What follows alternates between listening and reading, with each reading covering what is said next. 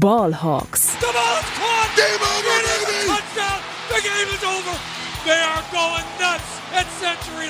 Hey und herzlich willkommen zum offiziellen Podcast der German Seahawkers. Heute mit Max, Simon und Henry. Einen wunderschönen guten Tag und herzlich willkommen zu einer weiteren Folge Ballhawks, dem offiziellen Podcast der German Seahawkers. Mein Name ist Max Brending und heute an meiner Seite ist einmal der Henry Wohlfahrt. Guten Morgen. Der im Chat hier Gino heißt. Noch immer, ja. Noch immer. Ja. Und die andere verzückende Stimme, die ihr vernehmen durftet, gehört Simon Kell. Guten Tag zusammen.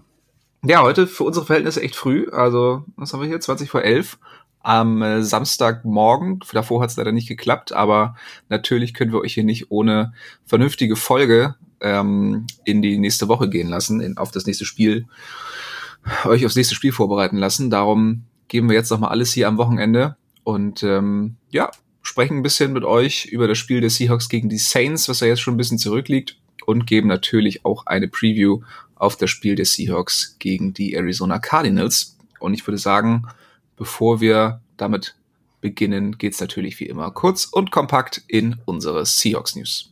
Frisch aus dem Lockerroom, unsere Seahawks News. Ja, die wichtigste und traurigste Nachricht ist vermutlich die Verletzung von Richard Penny. Der hat sich das Schienbein gebrochen, ist damit out für den Rest der Saison, wurde mittlerweile auch schon erfolgreich operiert. Ja, ist natürlich jetzt die Frage, war das sein letztes Spiel als Seahawk oder glaubt ihr vielleicht, da ist noch ein Folgevertrag drin, vielleicht sogar durch diese Verletzung ist sein Markt so ein bisschen gesunken, dadurch eventuell günstiger für die Seahawks nächste Saison. Wie ist da eure, euer Empfinden, euer Gefühl? Wollt ihr Penny nochmal sehen? Glaubt ihr, dass man ihn nochmal sieht? Also ich glaube schon, ja. Mach du ruhig. Ja, ähm, also ich, ja, gerade dadurch wahrscheinlich, also ist sein Markt nochmal gesunken und das ist, tut mir auch unfassbar leid für Penny. Also der hat ja wirklich, ist wirklich ein Pechvogel, gerade so eine Verletzung, da kann der Spieler einfach auch wirklich nichts für. Ähm, und äh, er hat halt wirklich gut gespielt und war auch zu Recht der Running Back 1 äh, bis hierhin. Also ähm, der Rookie ähm, Ken Walker hat sich eigentlich in den ersten Wochen relativ schwer getan, hat jetzt diesen einen kleinen Breakout ähm, durch auch seinen langen Touchdown-Lauf gegen New Orleans. Ähm, der hat so ein bisschen Probleme, sich noch reinzufinden, aber ich glaube, wenn er das macht, dann ist er auch nächstes Jahr der Running Back 1. Ähm, ich habe bei ihm halt das Gefühl, dass es irgendwie, man sagt ja auch immer, the game slows down for him. Also erinnert mich irgendwie an Rashad Penny als Rookie, also dass er manchmal die Cuts nicht richtig setzt oder noch Probleme hat, äh, gerade sich an die NFL ein bisschen zu gewöhnen und es, die Defense quasi so zu lesen, dass das auch so klappt, wie beispielsweise bei, dem, bei diesem Lauf, weil das ist eigentlich dann wie Penny auch ein Home Run Hitter. Ähm, und ich glaube, dass, dass er ihn schon ersetzen wird langfristig, aber spricht eigentlich nichts dagegen, dass man, dass man Penny in der nächsten Offseason äh, nochmal, weiß ich nicht, für ein, zwei Millionen als zweiten Running Back verpflichtet. Also ich glaube, äh, das, das, das ist schon im Bereich des Möglichen. Ich, ich denke, die Frage wird ja sein, ob ein anderes Team bereit ist, Geld hinzulegen. Und das wird nach der Verletzung schlicht nicht der Fall sein, weil die Seahawks die einzige Organisation sein werden, die seinen Heilungsverlauf wirklich kennt, die einschätzen kann, ob und wie er wieder fit wird. Weil es jetzt auch keine Verletzung ist, mit der du 100% sicher wieder ein toller Running Back wirst. Ähm, wenn das irgendwie, keine Ahnung, dann doch schlecht verheilt oder äh, doch nicht mehr so belastbar ist, er mit einer anderen Angst vielleicht einfach auch auf dem Platz steht, dann ähm, kann das auch ganz schnell einfach nicht mehr lukrativ sein für, für Teams. Und allein aus dem Grund würde ich schon dazu tendieren zu sagen, okay, er kriegt wahrscheinlich eine günstige Verlängerung, weil kein anderes Team bereit sein wird, was zu zahlen und er muss das halt nehmen äh, oder halt aus der, aus der Liga gehen. Ähm, deswegen, ich sehe ihn schon tendenziell nächstes Jahr auch eher als zweiten Running Back dann da, ähm, aber eben aus den Umständen heraus, leider Gottes. Ja, ja, denke mal, das ist eine, eine, eine ganz realistische Einschätzung. Also vermutlich war das nicht das letzte Spiel von Richard Penny im Seahawks-Trikot. Ich hoffe es auf jeden Fall. Äh, nach einigen Jahren der Enttäuschung hat er ja dann irgendwie gefühlt in den letzten, hat er sich in den letzten Spielen doch echt zum, zum Fanliebling entwickelt. Und ähm, ja, an der Stelle, oh, Entschuldigung, ein Kloß im Hals hier. An der Stelle auf jeden Fall nochmal gute Besserung und hoffen wir mal, dass wir ihn in ähnlicher Form für die nächste Saison dann wieder zurückbekommen. Ja, als Antwort darauf wurde Running Back Tony Jones vom Practice Squad der Saints geclaimed, einfach um ein bisschen tiefer auf der Position zu haben. Außerdem wurden Cornerback äh, Xavier Crawford und ein alter Bekannter Linebacker Bruce Irvin dem Practice Squad hinzugefügt. Äh, mal schauen, ob äh, ja, die irgendwann in den aktiven Kader berufen werden. Bei Bruce Irvin wird es wahrscheinlich noch dauern. Ich glaube, Carroll hatte da irgendwie angedeutet, ähm, ja, dass, äh, dass da noch ein kleiner Weg zu gehen ist. Also den werden wir vermutlich jetzt noch nicht im Spiel gegen die Cardinals sehen. Aber wer weiß, vielleicht äh, kommt da ja nochmal dazu, um den Pass Rush ein bisschen zu beleben. Nötig hätte er es auf jeden Fall. Und äh, ja, da kann man auf jeden Fall gespannt sein. In die 53-Mann-Kader berufen wurde zu dem Linebacker Cullen Gillespie, der ja ebenfalls auf einer Position, auf der Linebacker-Position aktiv ist. Auch da natürlich ähm, dringend ja, ein bisschen Alternativen vonnöten sind. Von daher äh, wahrscheinlich auch hier einfach ein bisschen Move für die Tiefe oder einfach mal um was auszuprobieren. Und äh, ja, mal schauen, ob wir ihn demnächst auf dem Feld sehen können. Ja, so viel zu den News. Und ich würde sagen, dann steigen wir direkt mal ein und sprechen ein bisschen über das Spiel des Seahawks gegen die Saints, über die etwas bittere Niederlage in New Orleans. Let's Talk Turkey. Der Rückblick. Ja, und hier würde ich jetzt erstmal tatsächlich äh, übergeben an dich, Simon. Du warst ähm, vor Ort, ist das richtig? Das ist richtig, ja. Ich habe mir das Spiel äh, angeguckt, ich habe mir die Stadt angeguckt und äh, it was a hell of a trip, kann ich nur sagen. ähm, erstmal nochmal sorry, dass ich letzte Woche Internetprobleme hatte und rausgeflogen bin. Ähm, das lag einfach so ein bisschen an den Umständen. Äh, man, wenn man im Urlaub ist, hat man halt auch nicht alles an Material dabei, was man eigentlich so braucht, um einen Podcast aufzunehmen. Ähm, jetzt bin ich wieder zu Hause und ähm, genau, ich war eigentlich für zwei Wochen in Atlanta auf einer, auf einer Summer School und hatte dann gesehen, dass äh, die Seahawks in New Orleans spielen und dachte mir, okay, sieben Stunden Fahrt, das ist in Amerika nichts. Das kann man mal einfach machen. Hab mir noch ein paar andere Jungs äh, zusammengeschnappt, unter anderem den Pascal auch ähm, aus unserer Redaktion und noch zwei weitere Kumpels und bin mit denen ähm, dann von Atlanta aus zuerst nach Alabama zum, zum College Football gefahren und dann weiter von da aus nach New Orleans. Wir waren Sonntag erst um elf oder so in der Stadt, sind dann direkt zum Stadion. Ähm, New Orleans, das Stadion ist halt äh, Dome von außen. Ich finde, es sieht wahnsinnig hässlich aus. Andere Stimmen sagen, es sieht wahnsinnig hübsch aus. Also es scheidet eigentlich nicht die Geister. Ähm, du hast halt dann schon Treiben in der Stadt überall, weil das Stadion noch sehr innenstadtnah gelegen ist, hast du eine große Tailgate-Area. Ähm, das ist alles ziemlich cool gemacht und aufgebaut. Das Stadion ist natürlich hochmodern und neu. Fährst überall mit Treppen, also mit, mit so, so Rolltreppen äh, hoch. Also typisch amerikanisch eigentlich. Kannst natürlich aus unzähligen Essensständen und Bierständen auswählen, was du gerne essen und trinken möchtest. Ähm, und wir saßen auch tatsächlich ganz gut, zwar äh, Upper Level, aber dafür relativ nah an der 50 und hatten einen tollen Blick. Und ähm, ja, ich mein e-, Eindruck vom Spiel mh, hm, kommen wir sicherlich auch dann gleich später im Detail nochmal zu, aber es war schon, schon ein wenig bitter, diese Defense äh, da zu sehen. Das, das macht schon echt wenig Spaß, die sich, die sich auf unfassbare Art und Weise übertölpeln lässt. Also ich habe neben Pascal gesessen und gut, wir haben jetzt ein bisschen mehr Football-Ahnung vielleicht, aber wir haben Spielzüge gecallt, die exakt so eingetreten sind und zu Touchdowns geführt haben. Unter anderem der, der Taysom Hill Run da. Welcher? Der eine 60-Jahr-Touchdown. Mhm. Also unfassbar. Ne? Das, du konntest an der Formation zu 100% sehen, was es werden wird und die Seahawks waren nicht in der Lage, das zu verteidigen. Du konntest ähm, schon daran sehen, dass, dass Taysom Hill auf dem Feld steht, was es werden wird. Ja. Er, er, hat ja auch, er hat ja schon irgendwie auch mal geworfen, ne? aber du hast dann gesehen, okay, zwei Titans neben ihm, dann ist der eine nach, nach vorne gedroppt und du konntest genau sehen, okay, QB Power und der wird über links gehen und du denkst dir so, das ist jetzt eigentlich nicht so schwer, ne? ähm, ja, gut, äh, das so als, als Eindruck aus dem Stadion muss man vielleicht einfach wirklich mal gesehen haben. Aber was halt besonders cool war, wenn du dann mit so einem Seahawks-Jersey durch die Stadt läufst, du hast halt überall direkt Connection. Ne? Also du hast andere Seahawks-Fans, hast auch Saints-Fans, mit denen du ins Gespräch kommst. Die merken recht schnell, dass du nicht Native Speaker bist äh, und fragen natürlich auch immer interessiert nach. Und jeder zweite Amerikaner hat irgendeine Verbindung nach Deutschland. Entweder Großeltern, die hier aufgewachsen sind oder eine Verbindung zum Militär. Also da gibt es viele Optionen. Ganz viele kennen Frankfurt, weil sie von da aus weiterfliegen in die Welt oder durch Europa. Und ähm, Genau, das ist einfach immer sehr spannend.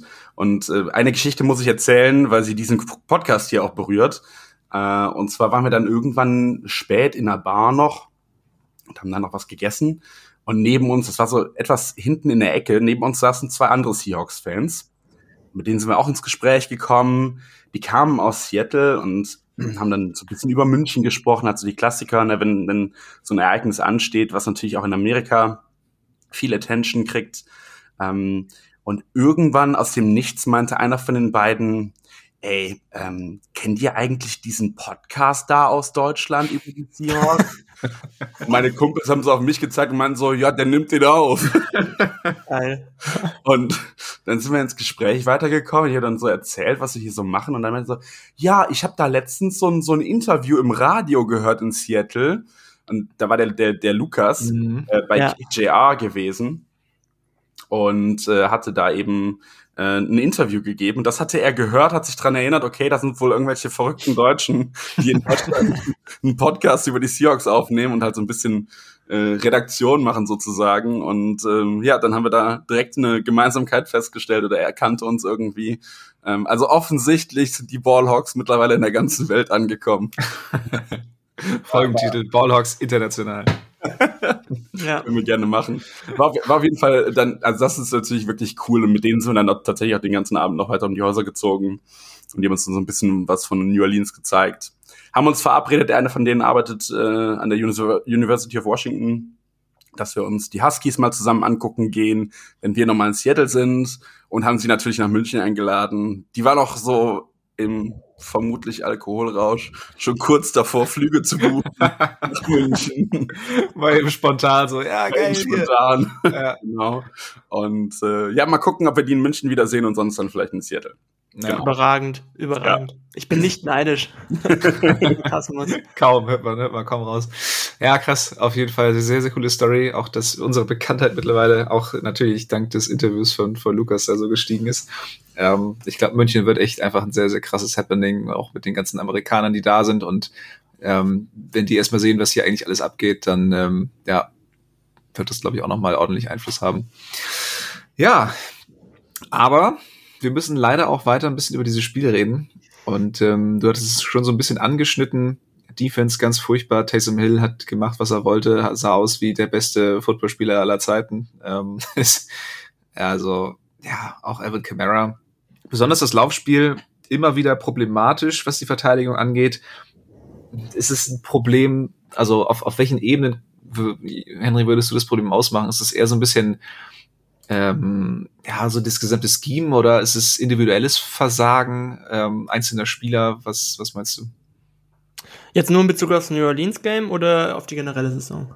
Die mm, ja gut, also den Lauf konnten sie ja eigentlich schon die ganze Saison über kaum verteidigen, aber jetzt war es natürlich nochmal besonders krass. Ja, ähm, also jetzt gegen New Orleans muss ich sagen, also man hatte eigentlich das Drawback-Game von Andy Dalton relativ gut im Griff, würde ich sagen. Was man auch sollte. Ähm, ja, also er hatte, glaube ich, auch ähm, negatives Expected Points pro Play, also in seinen Dropbacks, aber Taysom Hill hatte halt diesen einen Touchdown-Throw ähm, und halt seine, seine neun Rushing Attempts mit 1,26 Expected Points pro Play. Also das hat die Defense halt komplett gekillt. Ähm, gerade auch in halt wirklich wichtigen Third Down Situationen, also gerade auf den Late Downs, die, die Late Rushes von, von Hill, ähm, gerade um auch eine Conversion zu, zu, schaffen oder dann halt auch mal äh, hier, als es, äh, als die Seahawks führen, ähm, dann zum Touchdown für über 60 Yards zu laufen, das, das hat die Defense halt komplett gecrushed.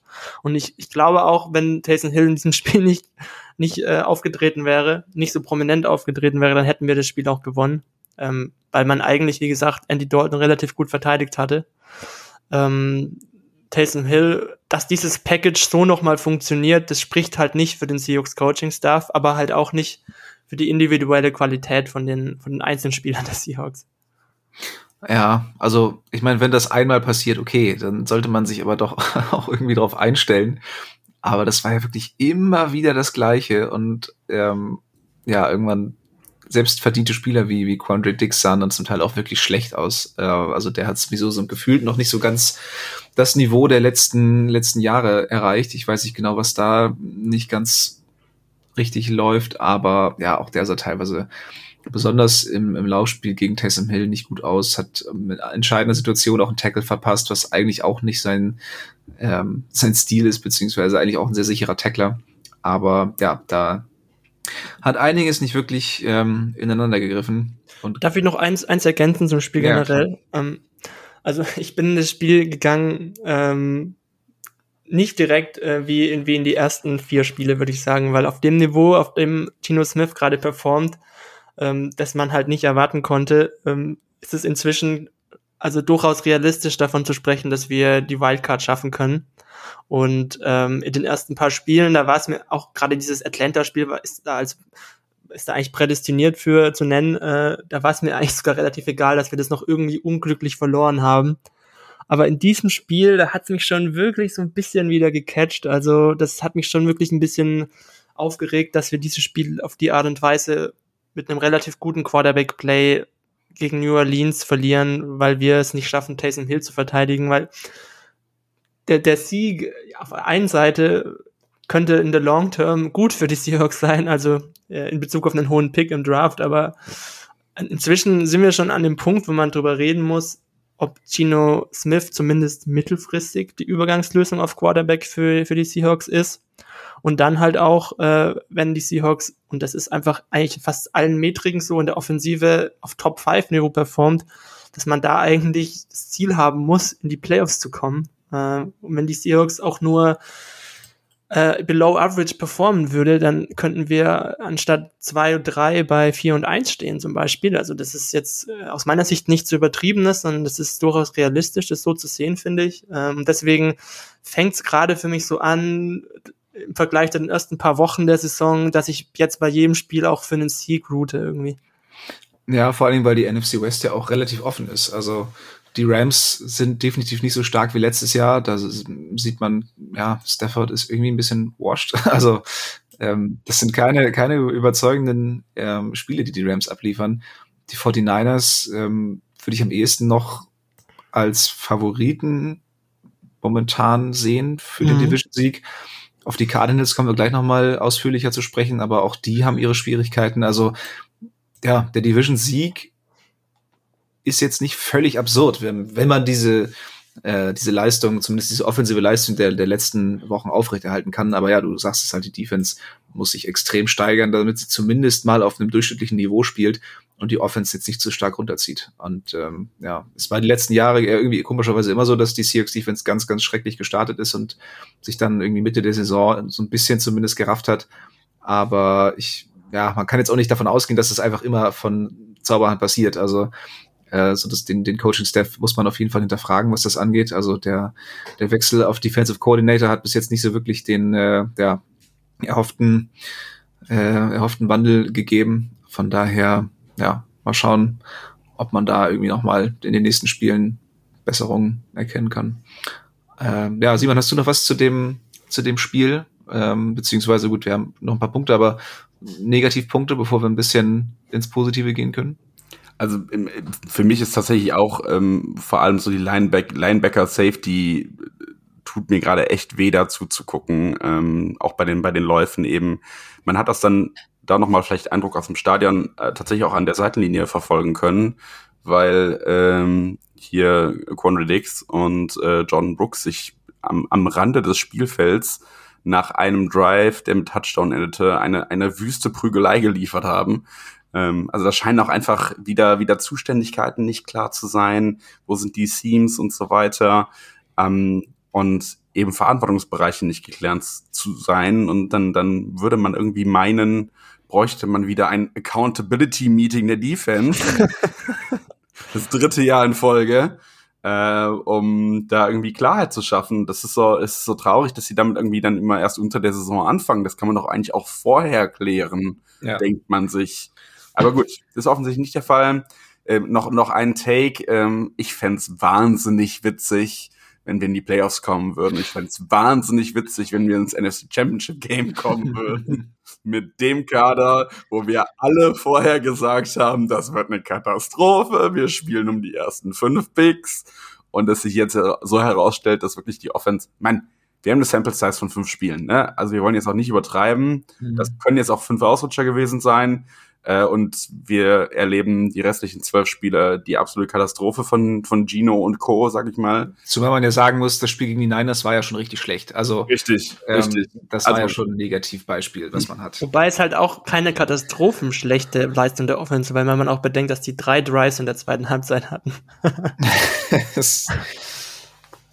Ja, aber auf jeden Fall, also ich fänd's schon mega witzig, wenn wir jetzt irgendwie erfolgreich sind, obwohl wir alle nicht damit gerechnet haben. Ähm, ja, aber ich, ich rechne auch weiterhin nicht damit. Aber vielleicht bin ich da auch einfach zu pessimistisch an der Stelle. Ja. Ja. Also nur, dass man mich nicht falsch versteht. Ich, ich habe nicht ähm, für jede, jede Woche äh, aktiv für, einen, für eine Niederlage des Seahawks geroutet, sondern es war mir dann irgendwie egal, wenn sie verloren haben. Ich dachte, mir- weil ich mir dann so denke, okay, ja, mittel- und langfristig ist es besser für die Franchise, aber inzwischen äh, ja, wandelt sich das gerade bei mir so ein bisschen ja. in die Richtung, dass ich eigentlich fast in die Playoffs will mit der Offense und das einfach sehen möchte. Ja. Nee, verstehe ich. Abs, abs, abs, abs, äh, absolut. So.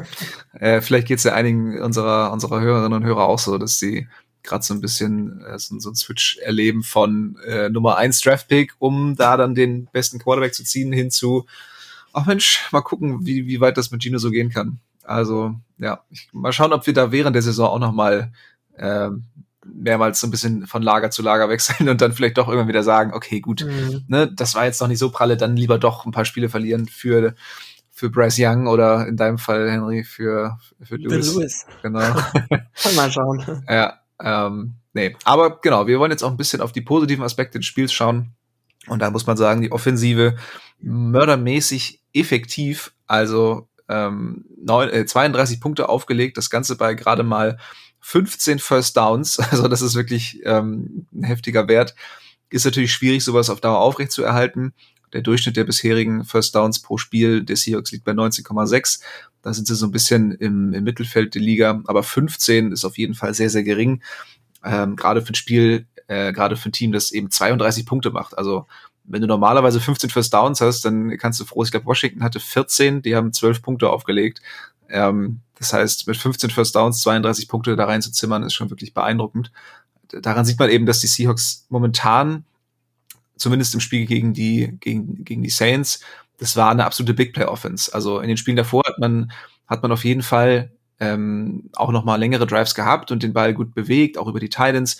Aber jetzt gegen die, gegen die Saints ähm, waren ja wirklich mehrere lange, tiefe Touchdowns auf Lockett, auf Metcalf. Also Und das, ähm, und das gegen eine gute Defense. Also die Defense ist keine, äh, ich weiß nicht, wir hatten ja schon andere Defense gehabt in, in dieser Saison, gerade zu Beginn. Äh, also die Saints sind das eigentlich nicht. Also Ja. sorry, dass ich die gerade unterbreche, aber das, das hat mich schon weiter positiv gestimmt, auch was, was Gino Smith angeht, weil wer hätte vor der Saison gedacht, dass Gino Smith so eine Big Play Offense durchziehen kann und die dann regelmäßig tief trifft.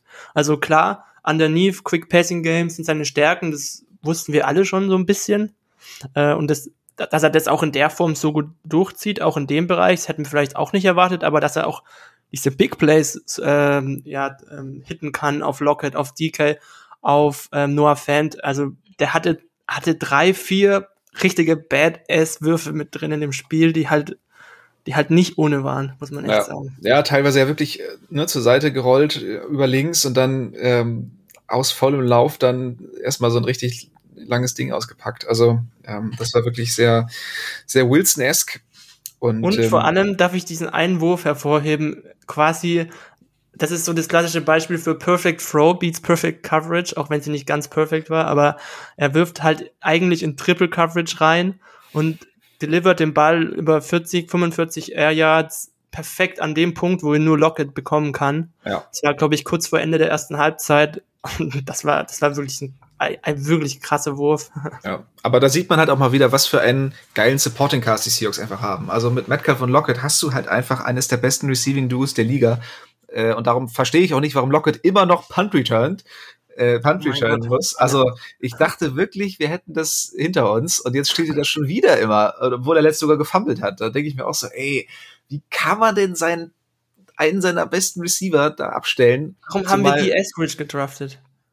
Ja, das so, kann man sich sowieso fragen. Aber ja, oh, schrecklich. Aber gut. Ähm, Nicht zu vergessen übrigens, der, der eigentlich vierte Touchdown, der wegen dem Holding zurückgekommen ist, als Gino auch wirklich stark das Play verlängert, links rausrollt und eigentlich DK trifft. Ähm, ja. Das ja, war, das war wirklich Beschiss. Also, dieses Holding, also. Ja, also wenn man das pfeift, dann hat man eigentlich in jedem Spielzug ein Holding. Also, das, vor, vor allen Dingen nicht nur das, waren ja noch ein paar andere äh, Sachen, wo ich mir dachte, okay, die Flagge hätte jetzt wirklich nicht sein müssen. Das hat das Spiel auch ein bisschen, äh, ja, ein bisschen zerstört, finde ich. Also, dass halt so wirklich 50-50 Entscheidungen fast alle konsequent gegen die Seahawks am Ende gegangen sind, das hat den Ausgang des Spiels, glaube ich, auch stark beeinflusst. Ja, ich bin immer ein bisschen vorsichtig bei sowas, weil ich, ich bei anderen Franchises kann ich das immer überhaupt nicht ab, wenn, wenn Fans so rumjammern, äh, dass die Schiedsrichter schuld sind. Von daher ähm, nee, will ich selber auch nicht so jemand sein. Ja, Aber ja, es waren schon ein paar Situationen, in denen man sich ein bisschen die Augen reiben musste und sich wundern musste, wie die Schiedsrichter jetzt auf die Entscheidung gekommen sind. Aber ja, gut, im Endeffekt waren es sicherlich nicht die Schiedsrichter, die uns das Spiel gekostet haben, sondern die, die Defense, die es nicht geschafft hat, Taysom Hill bei unter vier Touchdowns zu halten. Also ähm, ja, das kam dann eben noch mal so ein bisschen als als Sahnehäubchen oben drauf. Was äh, offensiv nicht funktioniert hat, waren die Third Downs. Ähm, Simon, als Beobachter im Stadion, äh, wie hast du das aufgenommen? Woran hat es gelegen? Ähm, was waren das für Situationen? Also ich habe mich tatsächlich gewundert, als ich die Statistik gesehen habe, äh, weil ich den im Stadion nicht den Eindruck hatte, dass das so krass war. Ähm, das Stadion in New Orleans war sehr laut, dome-mäßig halt. Ähm, das schallt halt dann gut. Man hatte an der einen oder anderen Stelle das Gefühl, dass sie einfach schlechte Kommunikation hatten und dann durch Fallstarts und so weiter die Third Downs auch irgendwann so lang waren, dass sie schlicht nicht mehr executable waren. Ähm, und dazu kam, dass wir oft auch schon am Second Down wieder ein First geholt haben, gefühlt, beziehungsweise ja, ja auch zwei zwei Drives hatten, die einfach nach zwei Plays mit Touchdown zu Ende waren. Ähm, da kommen natürlich dann auch die vielen Punkte her. Ähm, deswegen, also mir ist es so im Stadion nicht aufgefallen. Mhm. Was mir allerdings aufgefallen ist, was ich noch, noch äh, mitgeben wollte, Henry hat ja eben so das, das vertikale Spiel von Gino angesprochen.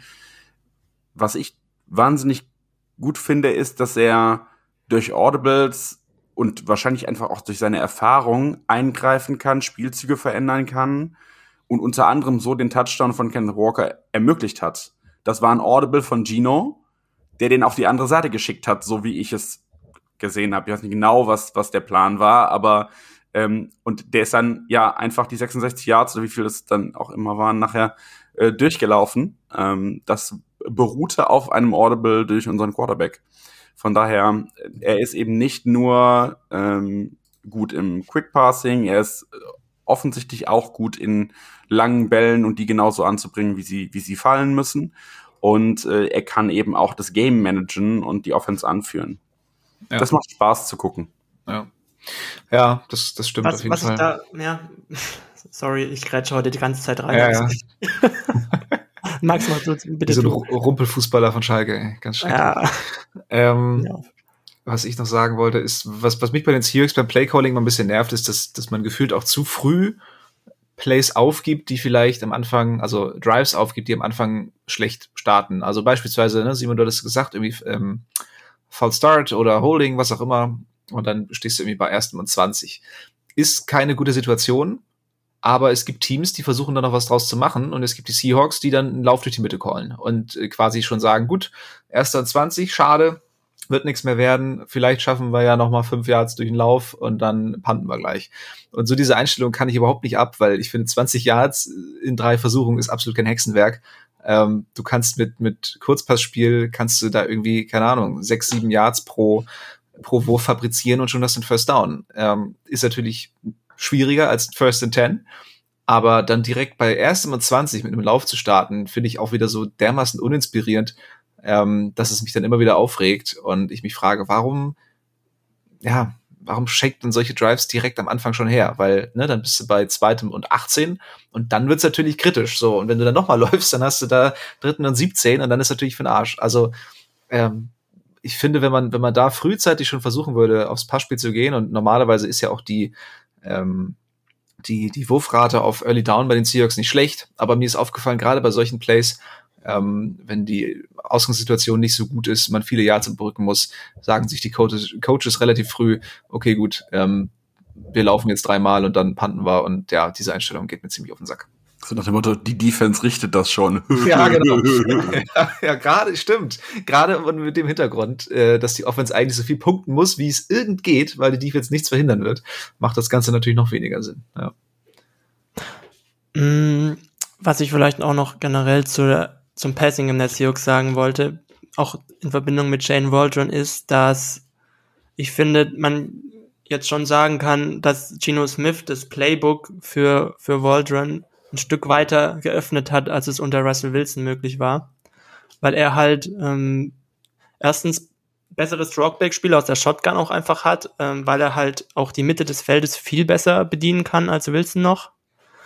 Ähm, und ja, deshalb auch die Offense flexibler macht und äh, es ist einfacher Antworten zu finden auf solche Sachen wie Cover 2, weil Gino Smith dann underneath ähm, die Pässe nehmen kann, er ist eigentlich relativ gut darin, die Defense in Anführungsstrichen zu sezieren. Also was ich bei ihm besonders positiv finde, ist, dass er eigentlich viele Fehler der Defense bestrafen kann und er eigentlich relativ konstant die offenen Receiver findet und sie dann auch präzise anwerfen kann. Ähm, dazu hat er auch, ja, er reduziert die, die im Vergleich zu Russell Wilson jetzt die, die Anzahl der Plays, die negativ sind, also beispielsweise Sex ähm, oder äh, ja, keine Ahnung, ja, doch Sex vor allem. Also da liegt er irgendwie bei, bei einer Rate von 7,5 Prozent an, an negativen Plays. Das ist, glaube ich, der Top, einen Top 5 Wert oder einen Top 10 Wert. Also das ist auf jeden Fall auch nochmal was, was die Offense ein bisschen konstanter macht. Äh, ich glaube, Success Rate, auch wenn es in dem Spiel nicht so richtig, nicht so der Fall war wie sonst, ist, ist er auf Platz drei unter allen Quarterbacks hinter Mahomes und Josh Allen. Ähm, also er macht die Offense insgesamt ein bisschen flexibler, finde ich. Das macht sie auch schöner anzuschauen vielleicht, als auch wenn vielleicht nicht so viele sexy Deep Balls mit drin sind, einfach bei Wilson. ähm, ein Kritikpunkt, den ich noch gerne anmerken möchte, ist, ähm, also das ist jetzt auch Kritik auf hohem Niveau, aber ähm, die letzte Drive, als er den Sack nimmt bei dritten und zwei und dann den Comeback, das Comeback nicht schafft, äh, wir dann panten und die Defense es nicht schafft, Smith vier Minuten vor Schluss nochmal äh, die Chance auf äh, das Comeback zu geben, der darf er den Sack halt einfach nicht nehmen. Da muss er den Ball wegwerfen. Und äh, was mir bei Gino Smith schon fehlt, ja, da bin ich auch auf, durch, durch, durch jemand anderen von Twitter darauf aufmerksam geworden, da muss ich schon zustimmen, ist, dass er, das, was noch fehlt, ist, dass er uns einmal so einen Comeback liefert, also dass er einen, einen Game-Winning-Drive uns delivert. Das hat er so noch nicht gemacht in den ersten fünf Wochen, vielleicht kommt es noch, also das hoffe ich. Mhm. Ich glaube, das kann er auch schaffen, aber das fehlt noch so ein bisschen vielleicht. Ja, also die Nerven zeigt auch, ne? Also ähm, zeigt, dass er dann auch in den in den wichtigen Situationen delivern kann. So ja. wie Wilson es halt sehr oft gemacht hat, ne? Mhm, ja. Gut, so viel zum Spiel der Seahawks gegen die Saints. Die Seahawks rutschen damit auf 2 zu 3. Und, äh, Ganz ähm, kurz noch, sorry. das ist ja wirklich absurd heute hier. Tariq Woolen, ich liebe ihn. Stimmt, haben wir noch kein Wort drüber verloren. Ja, ja Woolen mit seiner was? Dritten Interception in Folge, glaube ich, oder? Ja. ja. Ja, genau. Krass. Und davor das Spiel hatte er ein geblocktes Field Goal, also äh, auch ein auch ein Turnover. Und Fumble, Fumble recovered in diesem ja. Spiel. Ja. Es ist so krass, dass irgendwie von den, ich glaube, zehn Turnovern, die wir hatten, sechs oder sieben von Rookies kommen. ja. so, was ist denn hier los? Ja. ja, an dem werden wir hoffentlich noch sehr viel Spaß haben. Äh, Grüße gehen raus an an Felix, der äh, sich demnächst mal ein, ein Trikot zulegen wollte. Ähm, vor allem, er hat Glück, dass er es jetzt erst macht, weil Woolen vor der Saison seine, seine Nummer gewechselt hat. Das wäre auch sehr ärgerlich gewesen, glaube ich, wenn man dann die falsche Nummer drauf hat. Ja. Ursprünglich hatte er die 39 oder so und dann wäre jetzt auf die 27 gewechselt. Ja. Gut, jetzt aber. Oder Henry, hast du noch irgendwas zum Spiel? Oder ja, ich weiß nicht, also wir darf haben ja jetzt über Ken Walker schon ges äh, gesprochen, aber ich glaube, er kann wirklich, also man hat den Home Run Hitter Speed endlich mal gesehen. Ja. Gut, dann würde ich sagen, gehen wir mit Henrys Erlaubnis zur Preview des Seahawks gegen die Cardinals. No Repeat Friday, die Vorschau. Arizona ist in einer doch etwas anderen Situation als die Seahawks. Mit Kyler Murray hat man seinen Franchise Quarterback mit ziemlicher Sicherheit gefunden. Trotzdem ist das Team um ihn herum ja noch nicht so richtig äh, auf einem Niveau angekommen, dem man ganz oben angreifen kann. Und ja, das zeigt sich jetzt auch so ein bisschen am Rekord der Cardinals, die ähnlich oder genau wie die Seahawks bei 2 zu 3 stehen.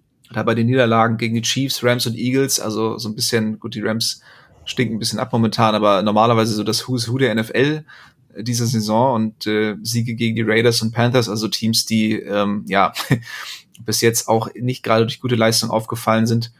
Ähm, besonders auffällig bei den Cardinals ist eigentlich, dass sie immer sehr, sehr langsam starten und dann versuchen, in der zweiten Halbzeit zurückzukommen und mal klappt es dann eben und mal nicht. Ähm, ja, Simon, was meinst du? Können wir uns darauf einstellen, dass die Seahawks früh in Führung gehen und ja, dann so ein bisschen diese Carroll-Krankheit sich einschleicht, nur noch zu verwalten? Also ich kann mir schon vorstellen, dass wir sehr effektiv sein werden gegen, äh, gegen die Cardinals und da viel, viel Punkte auch wieder machen werden. Ich glaube allerdings auch, dass unsere Defense einfach viel zu viel herschenken wird. Ich kann mir nicht vorstellen, dass sich da wesentlich was ändert über die Woche, da es ja kein Accountability-Meeting gegeben hat. ähm, wie soll dann auch irgendwas passieren? Ja? Wie soll dann auch irgendwas passieren? Richtig, man könnte ja auch so miteinander reden, aber nein, ich, also kann mir schon gut vorstellen, dass wir da äh, unsere Matchups finden und ähm, ähm, ja, da auch früh, früh hoch aufs, hoch aufs Board kommen, weil auch das ja so ein Ding ist, was ähm, etwas anders geworden ist, seit Russell Wilson nicht mehr da ist, dass wir auch früher im Spiel schon mal Punkte machen.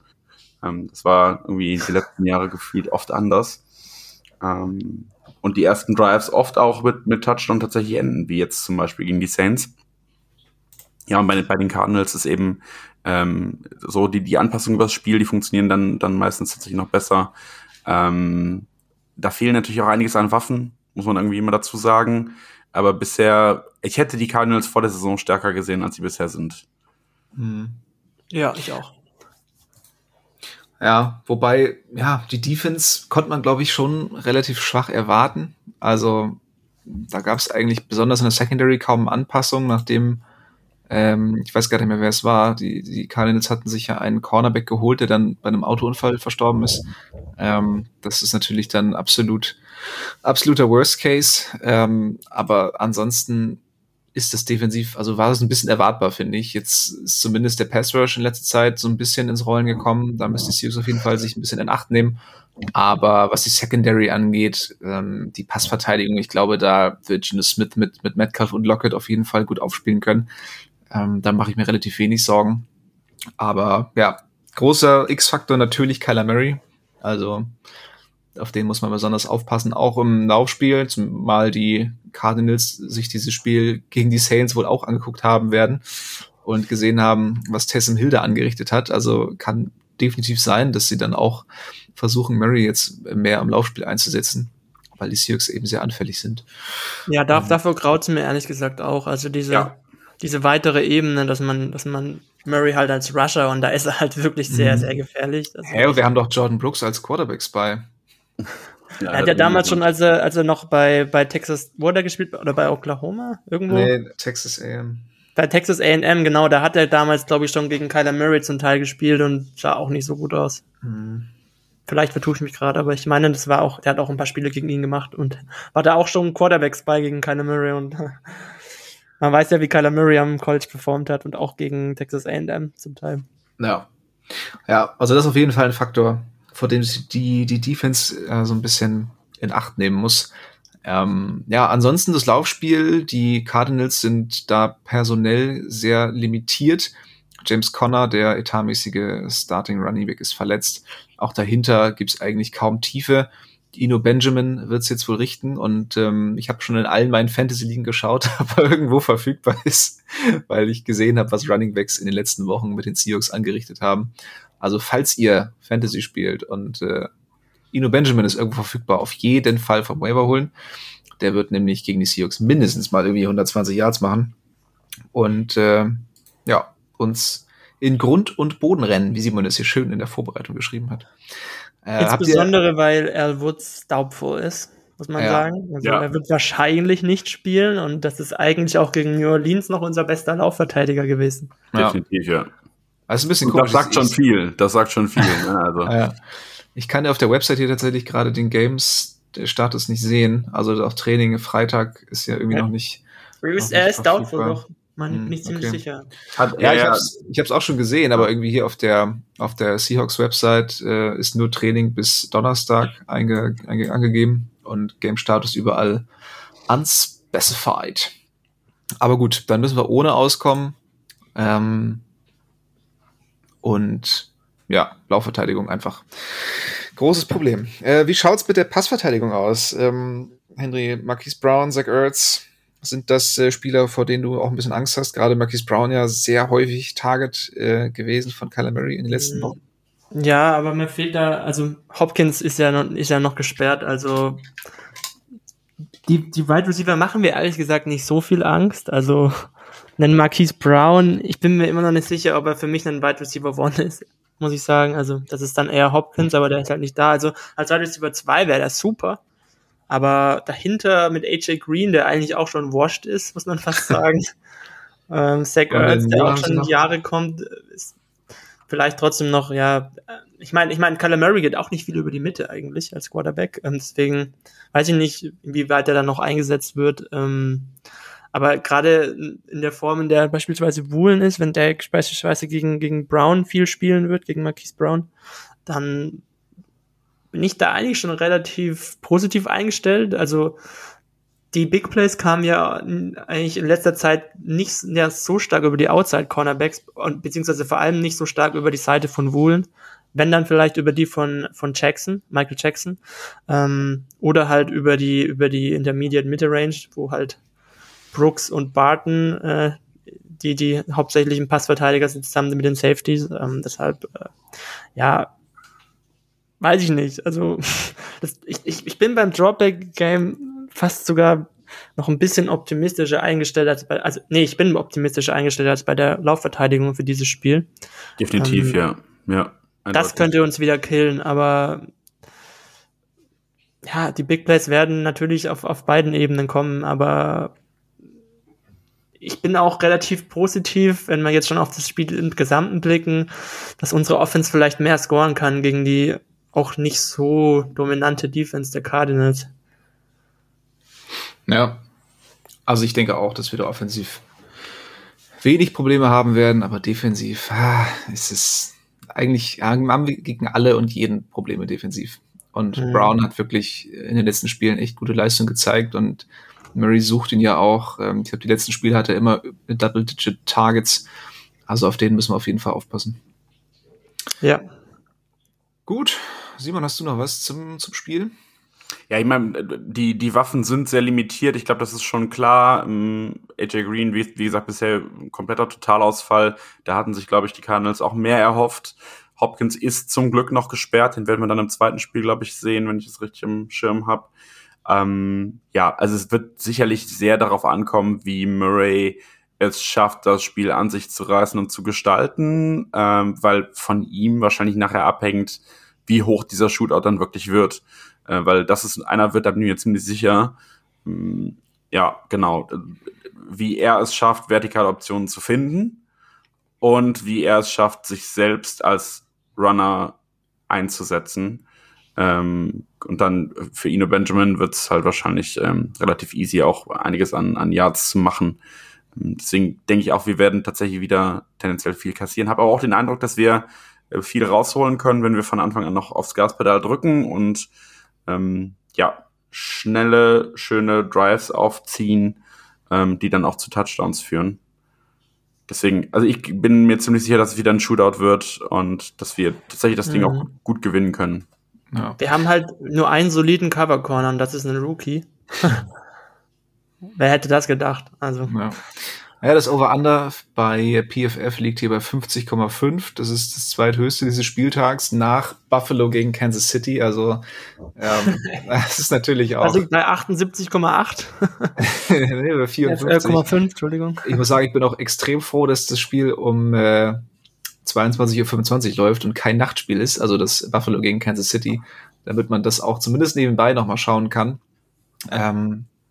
Also, da müssen wir vielleicht in die Richtung noch was sagen jetzt, oder? Ja, ja, genau. Kommt Ja, ja, noch, ne? Ja. Ja, ja. Wobei ich würde sagen, komm, äh, um das Schneiden zu erleichtern, äh, verzichten wir aufs Two-Minute-Warning und, und gehen jetzt einfach direkt mal so rein. Ähm, also die Seahawks spielen um 22.05 Uhr am Sonntag äh, gegen die Cardinals. Stand jetzt, es sei denn, die Seattle Mariners Baseball ähm, haben ein Playoff-Game, ist das richtig? Ja, richtig. Ja, ja, doch. Ja, ich finde Baseball so sterbenslangweilig. Ich habe keine Ahnung davon. Macht, macht immer eben hier. Ja, also die, die Seattle äh, Mariners haben ein, hätten ein Heimspiel, da die aber ein, ein Best of Five spielen gegen ähm, ein anderes Team, dessen Name mir gerade auch nicht einfällt. Also so Astros, Houston Astros. Houston Astros, Ja. natürlich. Hen- Henry seit fünf Tagen Baseball-Ultra. Ähm, genau, also da, da sie ein Heimspiel haben könnten, wenn sie denn nicht heute Nacht verlieren, was dann zeitgleich zum Seahawks-Spiel stattfinden würde.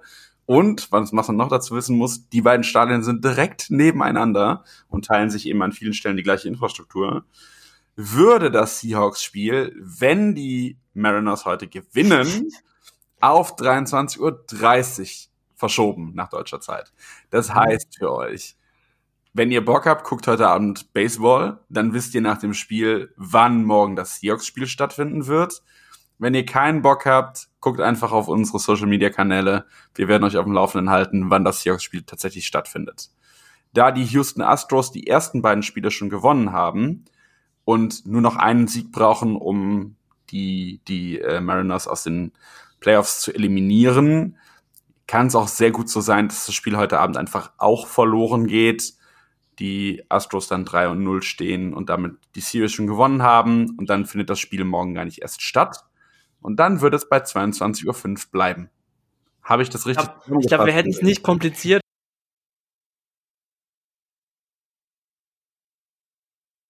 Go Hawks! Weitere Infos zu den German Seahawkers gibt's natürlich auch auf unserer Website unter germanseahawkers.com.